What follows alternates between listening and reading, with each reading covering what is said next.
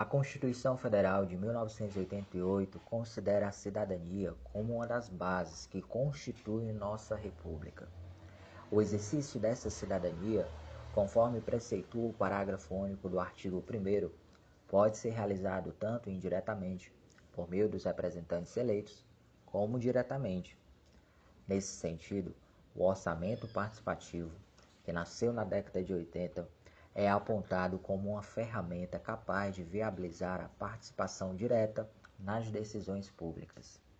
Com essa abertura, iniciamos o podcast Entendendo o Orçamento Participativo.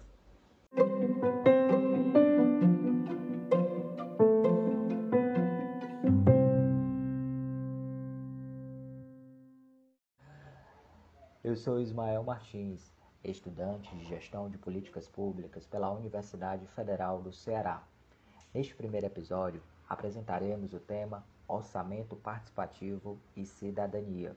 Para direcionar nossa conversa, estão presentes nossos co-apresentadores, Elaine Marques e João Vitor Bezerra, acadêmicos de Gestão de Políticas Públicas pela Universidade Federal do Ceará, e Isabelle Alencar, acadêmica de Engenharia de Telecomunicações também pela Universidade Federal do Ceará.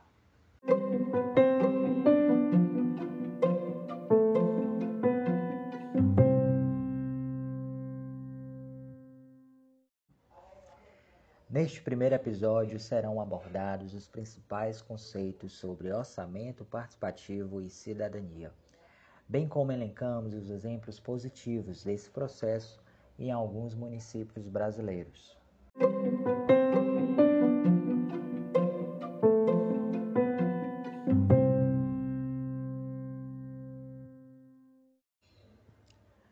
Você, cidadão, está satisfeito com os equipamentos públicos existentes na sua comunidade?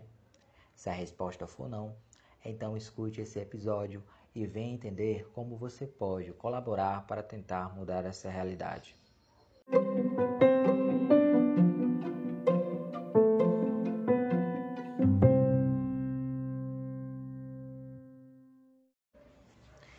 Iniciando nossa discussão, João, as primeiras experiências do orçamento participativo foram na década de 80, ou seja, já são mais de 40 anos de vivência do AUP.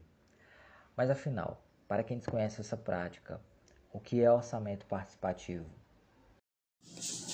O orçamento participativo é uma ferramenta de suma importância para as ações dos gestores públicos em todos os territórios da unidade nacional sendo elo entre os poderes públicos e os cidadãos, ajudando a decidir onde serão direcionados os recursos disponíveis em cada período de cada mandato, e assim possibilitar, dentro do possível, que as demandas sejam atendidas de acordo com as prioridades.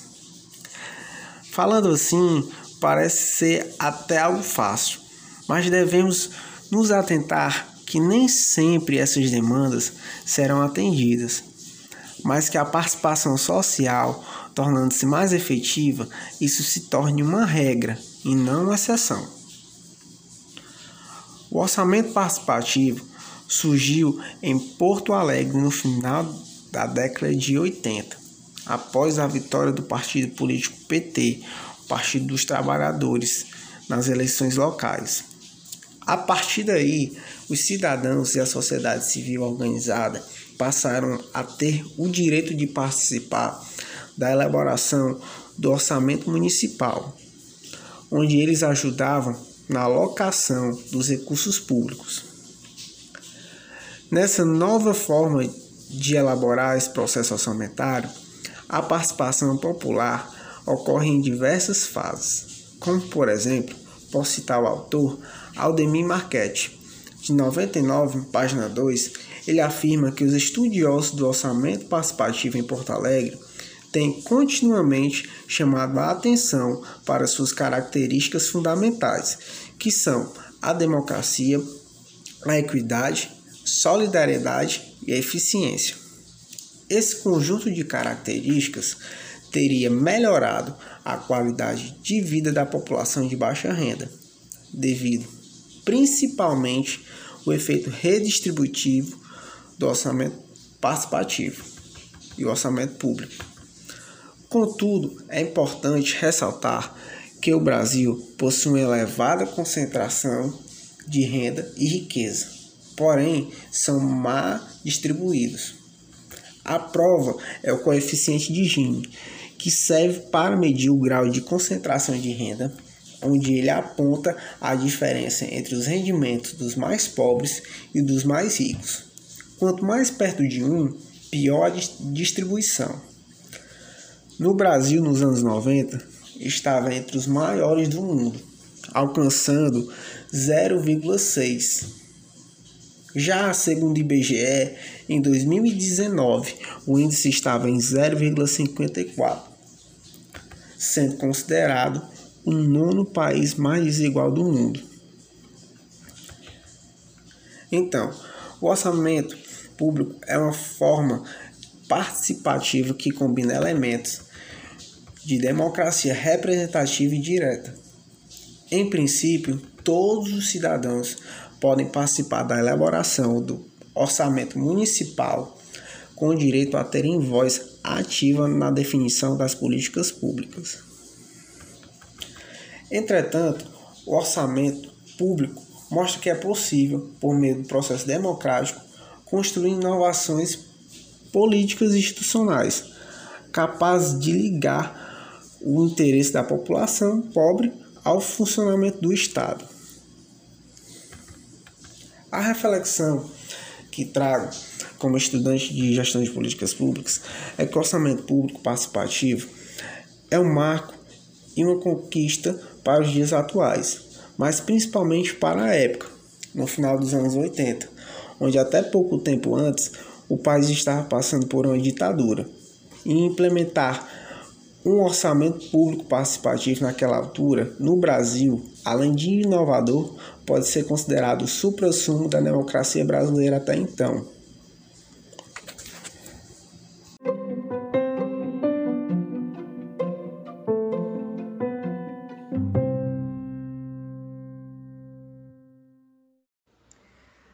Após essa explanação sobre o que é orçamento participativo e dando continuidade ao nosso episódio, Erlane, como definir cidadania, uma vez que ela é fundamental ao processo de orçamento participativo? Então, Ismael, a cidadania, ela se define como um fenômeno histórico que tem passado por diversas transformações. O autor Cavallo, inclusive, aponta que a cidadania ela estabelece essa relação mais direta entre pessoas, Estado e nação. Mas a gente sabe que no decorrer da nossa história, à medida que a gente herda um país tanto escravocrata quanto um Estado comprometido com o poder privado, isso vai gerar barreiras para o exercício dessa cidadania e vai impactar diretamente no desenvolvimento dela e tornar esse processo ainda mais desafiador. O autor Jacobini também aponta que a noção de cidadania ela vai se estruturar a partir de definição de direitos e deveres que a cidadania deve possuir. Isso envolve a perspectiva do reconhecimento, a de construção de identidade dos diversos sujeitos sociais e o contexto de inclusão das necessidades desses sujeitos. E é dessa forma que se percebe a grande importância da cidadania para a gestão pública, porque é ela que tende a mudar não só as realidades locais, mas principalmente a forma como as políticas públicas elas serão destinadas a essas diferentes realidades. À medida que os cidadãos têm consciência do seu poder e a consequência do exercício de, deste, isso vai se tornar fator crucial. Isso é primordial principalmente na sociedade capitalista e muitas vezes individualista na qual a gente vive, onde muitas vezes demandas específicas e periféricas elas não são atendidas como deveriam. Por fim, a gente entende que a cidadania está ligada diretamente também ao desenvolvimento do exercício do controle social e uma consciência cidadã, para que essas relações entre Estado e sociedade elas sejam de transformação e possibilitem a criação de espaços de diálogos dessa sociedade civil com o poder público.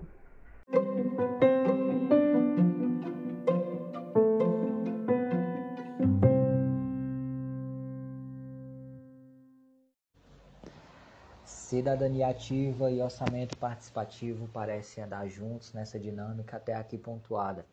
Por isso, para exemplificar melhor esse processo, Isabelle Alencar traz as principais experiências de orçamento participativo e onde aconteceram. Isabelle conta mais pra gente sobre tudo isso. A participação social tornou-se uma ferramenta importante na construção de políticas públicas.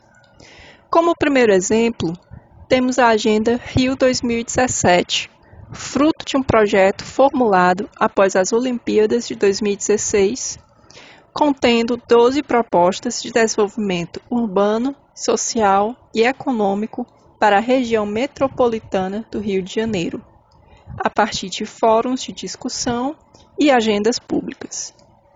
O segundo exemplo é o município de Curitiba, no Paraná, com o projeto Curitiba 2035, que oferecia um questionário online, o qual foi respondido por diferentes atores sociais, e tinha o propósito de organizar políticas públicas para os próximos 20 anos. Um outro caso expressivo de processo participativo foi o Plano Plurianual de Niterói, realizado em 2017 por meio da plataforma Colab. O planejamento contava com sete temáticas diferentes, entre elas Niterói próspera e dinâmica, escolarizada e inclusiva, saudável, comprometida e eficiente. Todos esses projetos foram capazes de definir quais as necessidades urgentes da população, com o objetivo de promover a transparência e alocar recursos nas áreas prioritárias, desde o desenvolvimento regional à garantia dos direitos sociais básicos. É imprescindível amparar-se na ideia de que os mecanismos participativos de definição de prioridades e no fortalecimento das capacidades das gestões estaduais e municipais são pré-requisitos para a eficiência na utilização dos recursos e de efetividade nas políticas públicas.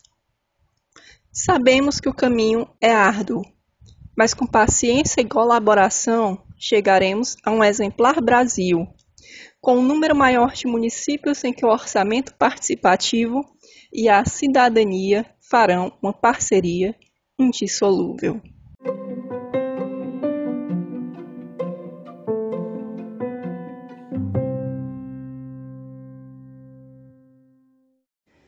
Chegamos ao final de mais um episódio e aqui apresentamos uma visão geral do que se trata o orçamento participativo, além de conceituar cidadania.